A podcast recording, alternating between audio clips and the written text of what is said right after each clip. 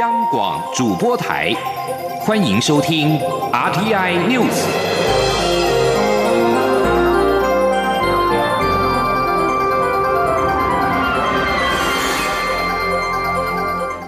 各位好，欢迎收听这节央广主播台提供给您的 RTI News，我是陈子华。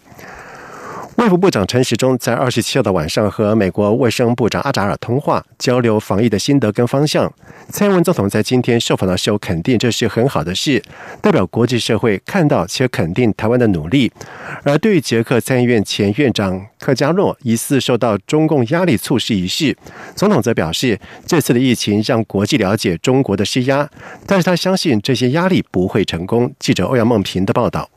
卫福部长陈时中与美国卫生部长阿扎尔二十七号晚间进行约三十分钟的双边电话会议。阿扎尔随后推文感谢台湾对全球卫生健康合作的贡献，以及与美国分享因应 COVID-19 疫情的经验与资源。蔡英文总统二十九号下午访视劳动部自营作业者纾困现金发放办理情形后受访，被问到这算不算是台美关系的一大突破？未来是否会和美国有进一步的防疫合作？总统表示，是他曾经说过，台湾在防疫达到一定程度、有能力的情况下，若有可以和国际分享甚至贡献国际社会的地方，台湾都乐意去做。他并指出，台美已经共同合作防疫，双方部长能够直接通话交流是很好的事。总统说：“让我们的卫生部、卫福部的呃陈部长可以跟美国的卫生部长可以呃直接通电话。”直接交换呃防疫的心得，还有呃在很多的防疫的问题上哈，可以共同努力的方向哈，跟呃地方啊，那我觉得这些都是很好的事情。我们的努力啊，其实国际社会都看到了，也肯定。另外，捷克参议院前议长科加洛原本打算二月访问台湾，却在出发前猝逝。科加洛的遗孀和女儿指控中国大使馆威胁他不要访台，是导致其猝逝的原因。对此，蔡总统表示，在这次疫情当中，国际社会越来越了解到中国在许多方面都施加压力给不同的人，尤其是一些能够站出来为台湾讲话、支持台湾的人士。但他相信，虽然有压力，只要大家集体。坚持自己的意志，相互打气，这些压力终究不会成功。中央广播电台记者欧阳梦平在台北采访报道。而同时，蔡英文总统的第二任期即将展开，近日传出了外交人士将会有异动。蔡总统表示，此时最重要的就是全民最关注以及投入的，还是要将疫情掌握好，让台湾早一点脱离疫情。而关于五二零的相关人士，总统表示，等到确定的时候，他或行政院长苏贞昌就会对外报告。这段期间，还是请大家专心防疫，不要过度臆测。同时，蔡总统也透露，自己每天在睡前都和卫生卫福部长陈时中通电话，了解武汉肺炎疫情的发展，这样会比较好睡。而虽然疫情趋缓，蔡总统也提醒民众，在五一劳动年假的时候可以放松一下，但是让不能够松懈。另外，中央流行疫情指挥中心在今天宣布，台湾在今天并没有新增 COVID-19 武汉肺炎确诊的病例。这不仅是第四天零确诊，更是连续十七天没有本土病例，也因此台湾确诊。个案数仍是维持在四百二十九例，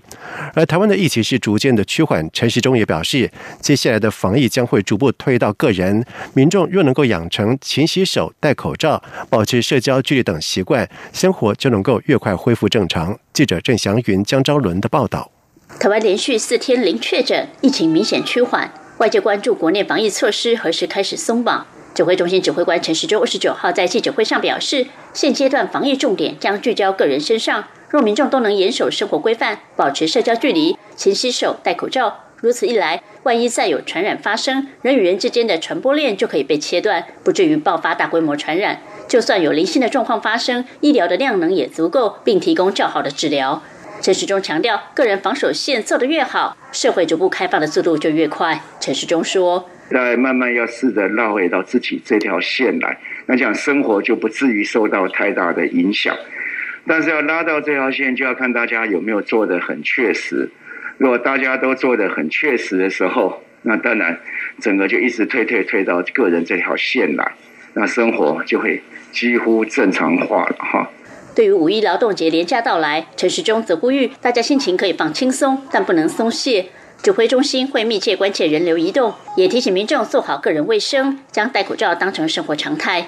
不过，指挥中心也表示，现阶段包括舞厅、酒店仍要求暂时停业。指挥中心会持续观察整个社会对于个人自主管理部分能否落实，也希望相关业者能辛苦一点，再撑一下。中国电台记者郑小云、张昭伦台北采访报道。而至于在最近有不少的民众反映拿到了品质不良的口罩，陈时中也表示，由于出货率快，没办法每批都检测。但是既然有民众反映，指挥中心会要求检测单位加强检查的频率，确保口罩的品质没有问题。为协助旅居沙地阿拉伯的十一位国人回台，经过外交部以及驻沙地阿拉伯代表处出面洽商。这些国人在二十八号搭乘日本的撤侨商业包机离开了沙地，并且在今天由东京转机抵台。外交部发言人欧江安表示，外交部感谢日方的协助，而这次的合作接返国人，也充分印证了台日关系的紧密友好以及相互的扶持。记者王兆坤的报道。沙地阿拉伯政府为加强防堵疫情扩散，除暂停国际航班外，也扩大禁止人员不必要的流动。旅居沙国国人因此受到影响。外交部发言人欧江安表示：“我驻沙地阿拉伯代表处得知，目前仍有留学生及短期出差十一位国人急盼回国，考量返台国人自行包机费用高昂，所以驻处积极联系相关单位。”恰获日本同意，我国人共同搭乘四月二十八号撤离日侨的商业包机，而目前他们都已平安抵台。欧江安说：“四月二十九号抵达东京之后，于同一天四月二十九号搭班机已经顺利的返回到台湾了。外交部我们由衷的感谢日本来协助接运我国人平安的返回台湾，这也充分的印证了台湾跟日本关系的紧密友好与相互扶持。”欧江安指出。为落实防疫规定，外交部已责请住处通知所有搭机国人，必须严格遵守我国防疫及入境相关规范，搭机时全程做好健康安全防护措施。由于全球武汉肺炎疫情持续蔓延，外交部再次吁请国人绝非必要应避免出国，并提醒所有旅外国人高度注意健康防护，随时与我驻外管处保持联系，以及时获得必要协助。中央广播电台记者王兆坤台北采访报道。一名飞机看护在脸书批评菲律宾总统杜特地，而菲国强调将遣返。在今天，有网友指这名看护被强制带走，恐怕遭到遣返。而榆林县政府表示，在今天是跟雇主、看护以及中介开劳资协调会，理清雇主并没有资遣之意，并且告知看护相关的权利义务。菲律宾劳动部在二十五号声明，一名在台飞机看护以丑陋恶毒内容来批评杜特地，而菲国海外劳工办公室已经和他的的中介以及雇主协调遣返事宜，而这则声明在菲国引发了争议以及各方的抨击。同时，菲国总统发言人罗奎也在今天表示，是否遣返这名看护，完全交由台湾以及中国司法管辖决定。这是菲律宾官方针对这件事情回应，首度提到中国。而针对这起事件，中华民国外交部在二十七号发表声明表示，台湾是主权独立国家，外籍移工在台湾享有国民待遇，权益受到相关法令的保障，包括言论自由，各国政府应予以尊重。同时，外交部也表示，菲方若经适当的法律程序判定这名移工确实违反非国的相关法律，可循外交途径提出司法互助请求。台湾政府可以依相关的协定和非国政府积极协商处理。为了协助受到疫情影响的劳工度过生活的困难，劳动部开办几乎人人可借的劳工纾困贷款十万元，并且补贴第一年的贷款利息。而城大银行在明天开始陆续受理申请，预计协助五十万名的劳工。而劳动部也提醒，如果没有劳保资格的民众，只需要六张的薪资单就能够申贷，而且此方案不需要开办费或者是信用查询费用，劳工是实拿十万元。记者杨文军的报道。劳动部指出，劳工纾困贷款对象为年满二十岁本国籍劳工，每人贷款额度最高新台币十万元，贷款期限三年，利息为百分之一点八四五。劳动部将补贴第一年的利息，贷款前六个月为宽限期，劳工无需缴纳本金；第七个月到第十二个月摊还本金，第二年起按月摊还本金及利息，每月约还款三千元左右。预计协助五。五十万名劳工将视情况增加名额。劳动部政务次长林明玉指出，参加劳工保险的劳工不需要再减负工作证明文件。若无劳保资格的民众，只要过去一年内有六张薪资收入证明，包含薪水袋、打卡记录、网拍收入等，或是一年内有三个月收入达两万三千八百元以上的证明，就可以通过申贷门槛。劳动部也提到，对于刚投入职场的新鲜人，符合资格者也可以申贷。他说：“他只要。”投保薪资集聚在两万三千八百元以上，这个呢，每一个月再加给十分，意思就是说，他有三个月的投保记录，再加上他这三个月来都是两万三千八以上的投保集聚，那这样这样凑起来，他就有六十分，一样可以通过借贷门槛啊。至于信用不良的民众是否也能申贷，劳动部指出，由于银行是债权人，这部分的权利保留给银行，但相信绝大部分的劳工都可以通过。劳动部也表示，此方案不需要开办费或信用查询费用，劳工是实拿十万元，一个银行审查时间推测约三到五天就会汇入劳工账户。若信用良好，快的话三十分钟就会核贷。劳动部也提醒，劳工可以在任何时。候后还清欠款，若是逾期未还，可能伤及个人信用。中央广播电台记者杨文军台北采访报道。接下来我们来看台北股汇市在今天的表现情形。俗称武汉肺炎的 COVID-19 的疫情在台湾是持续传出的好消息。在今天下午是公布最新的数据，连续四天零确诊。而台湾的防疫模范生是再度吸引了外资回笼。在今天在台北股市买超是新台币一百八十亿元，也推升了台股站上一万零七百七十点。而至于在汇市方面，新台币兑换美元汇价也呈现强劲的升值。在收盘的时候是再见二字头是收在二十。九点九五亿元。在外电消息方面，中国官媒新华社在今天报道指出，中国全国两会，也就是人民代表大会以及政治协商会议，将在下个月召开年度会议。而在此之前，中国受到武汉肺炎疫情的影响，数十年来首次将会议延期。而中共领导阶层在二月间宣布，将延后召开全国人大会议，因为中国正对抗武汉肺炎疫情的爆发。这是文化大革命以来两会的首次延期。而这波疫情也在随后演变成为全球大流行。中共官方宣布，十三届全国人大三次会议将在五月二十二号在北京召开，而全国政协十三届三次会议将在五月二十一号在北京召开。这被视为是中国领导阶层对中国已经在很大程度上控制疫情充满信心的象征。而十三届全国人大三次会议原本是预定在三月五号召开。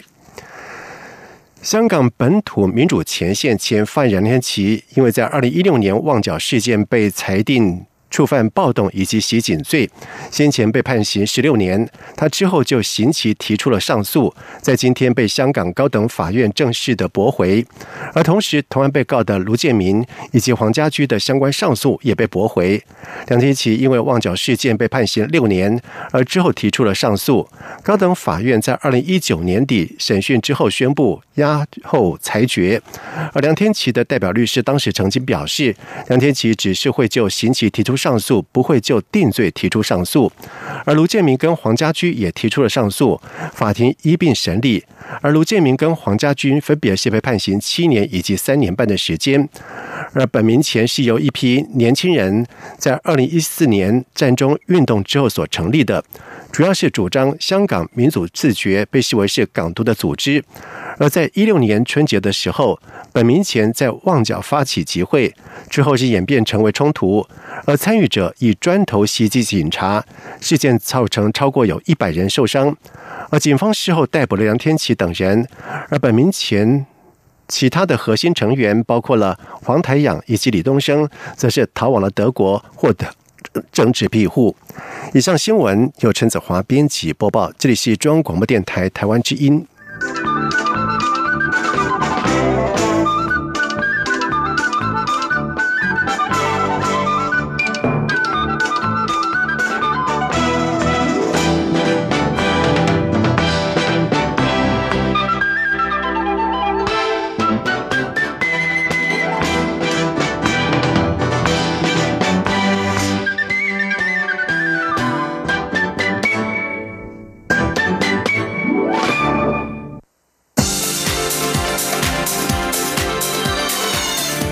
是中央广播电台，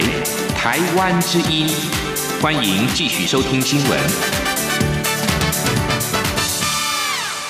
现在时间是晚上的七点十五分，欢迎继续收听新闻。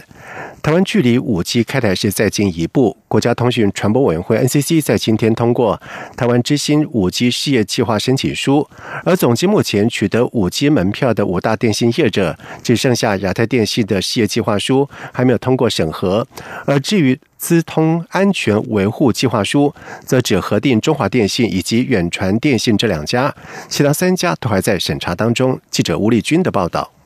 继中华电信、远传电信及台湾大哥大之后，台湾之星申请五 G 的事业计划书也在二十九号通过 NCC 审查。总计目前取得五 G 门票的台湾五大电信业者，只剩亚太电信的事业计划书尚未通过审核。NCC 平台事业管理处处长王德威表示，由于亚太电信是寻求与台湾大哥大合作建制基地台。涉及七月一号以后实施的电信管理法，因此 NCC 还需进一步了解相关的配套措施。他说：“因为他现在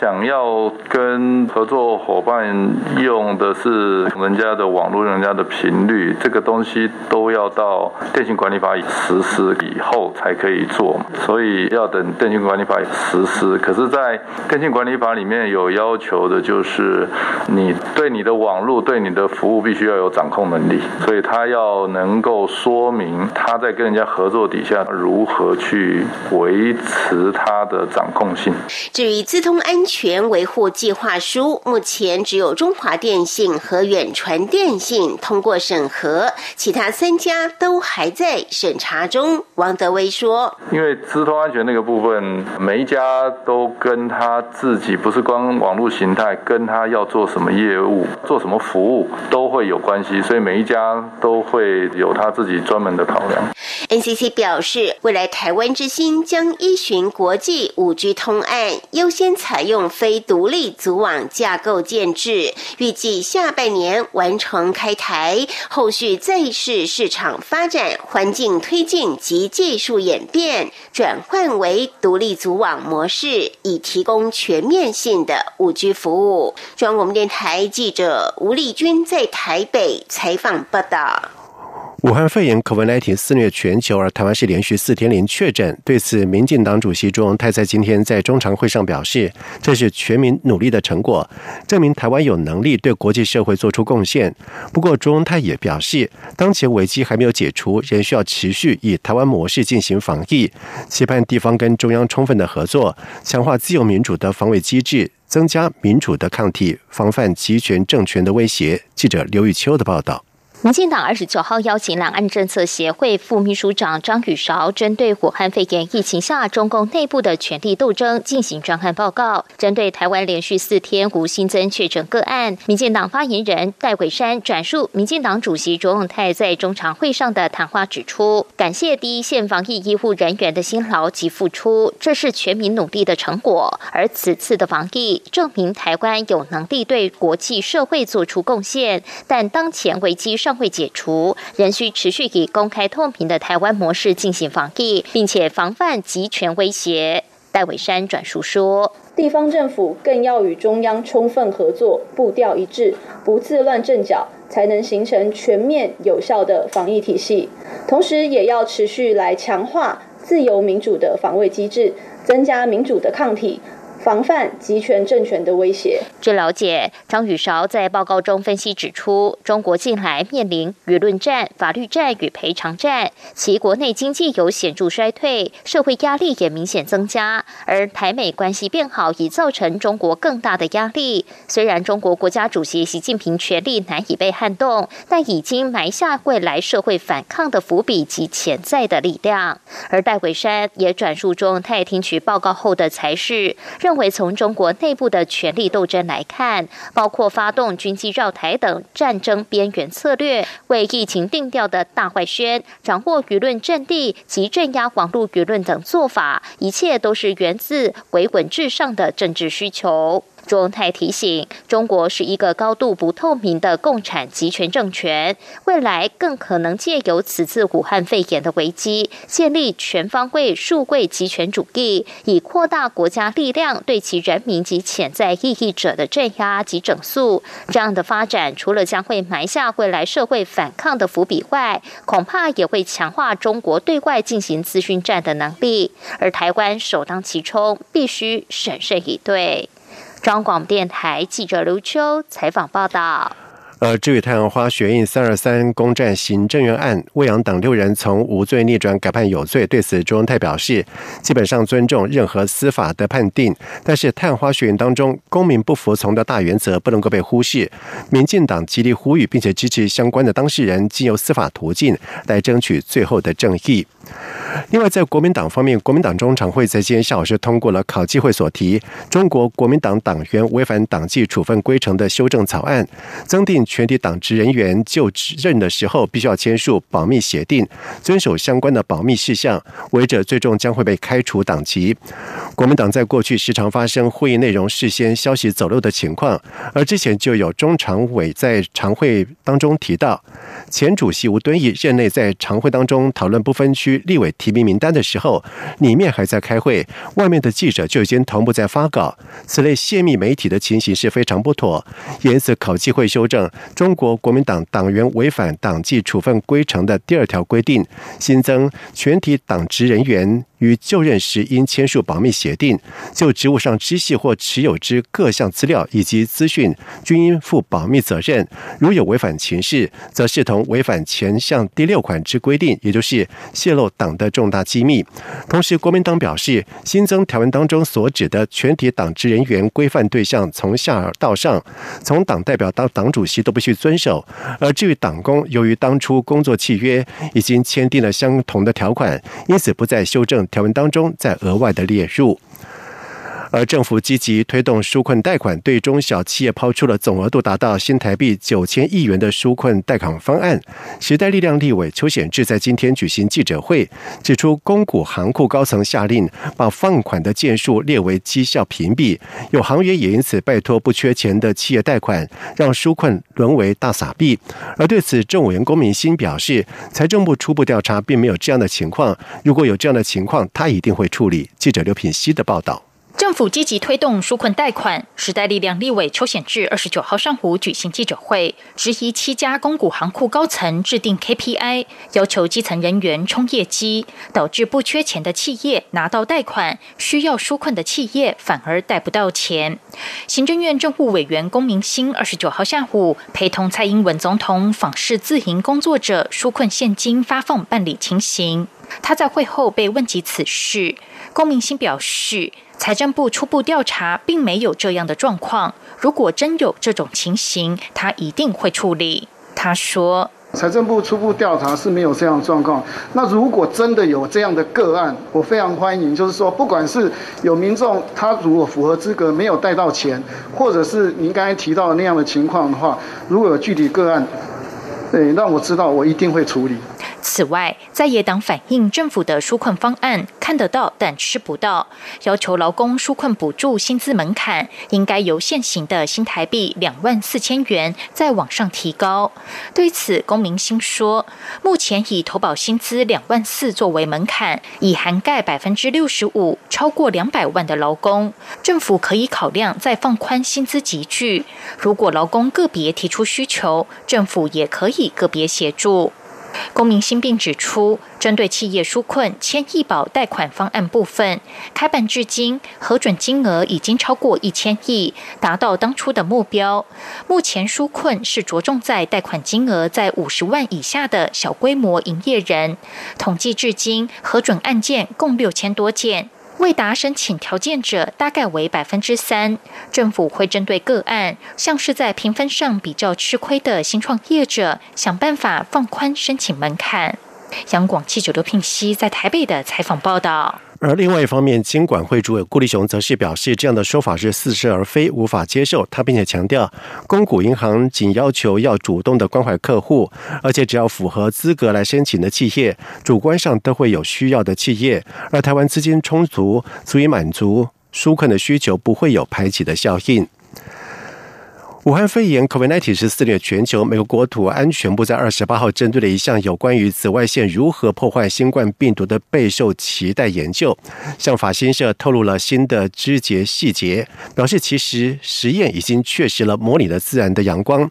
美国总统川普在上个礼拜询问光线能否成为一种医疗的方式，例如被巨大的光线击中，不论是紫外线或者是强大的光线，透过皮肤或者是其他的方式进入到身体的内部。他还建议注射消毒剂以治疗病毒，结果遭到了卫生专家打脸否认。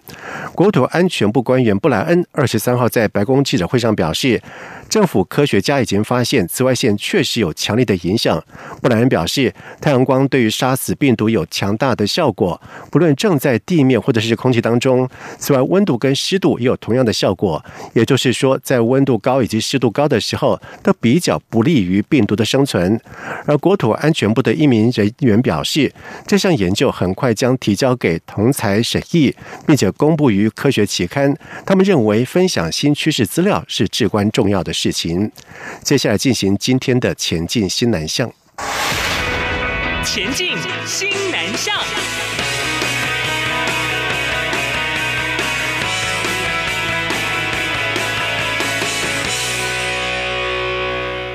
为了推展国际教育，新北市在九所学校设有九大分区国际文教中心。而这段期间配合防疫，在暑假之前都没办法开放参观，于是将主题展的内容制成影片，在今天开始在新北市国际教育资讯网举办线上展。率先上架的两部影片，主要是介绍日本跟韩国的五月五号儿童节，以及泰国的零嘴炸猪皮。记者陈国维的报道。你知道吗？我们邻近的两个国家，韩国还有日本，他们就不是在四月四号过儿童节哦。新北淡水分区国际文教中心学校淡水国小推出国际教育主题影片，介绍日本与韩国的儿童节日。影片中提到，有别于台湾的四月四号儿童节，韩国的儿童节在五月五号，日本则有三个相关节日，包括三月三号女儿节、五月五号男孩节，以及十一月十五号的七。一三五节，另一支影片由新北三英分区国际文教中心学校树林国小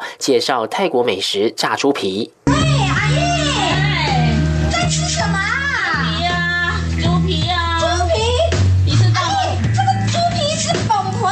啊，崩皮不能直接吃，这个要放到火锅里煮啦。不是啦，这个泰国的零食很好吃，你吃看看。深受泰国人喜爱的炸猪皮，除了是当地人的郊游凉拌，还有人会在天气热的时候拿来沾辣椒吃，会觉得特别下饭。新北市教育局科长吴怡珍表示，各分区国际文教中心往年在四月办展览，开放各校申请参观及安排 DIY 游戏闯关等活动。今年因防疫改为在线上办展，也结合新北市国际饮食教育扎根计划，融入异国美食文化。下半年或者是过阵子疫情比较缓了，我们就可以让学生们或家长们到中心来参观了。吴怡珍说：“无论是大朋友或小朋友，上一趟国际文教中心线上展，将能深刻感受多元文化之美。下一波影片预计介绍菲律宾、柬埔寨和越南的美食与文化。”中央广播电台记者陈国伟新北采访报道。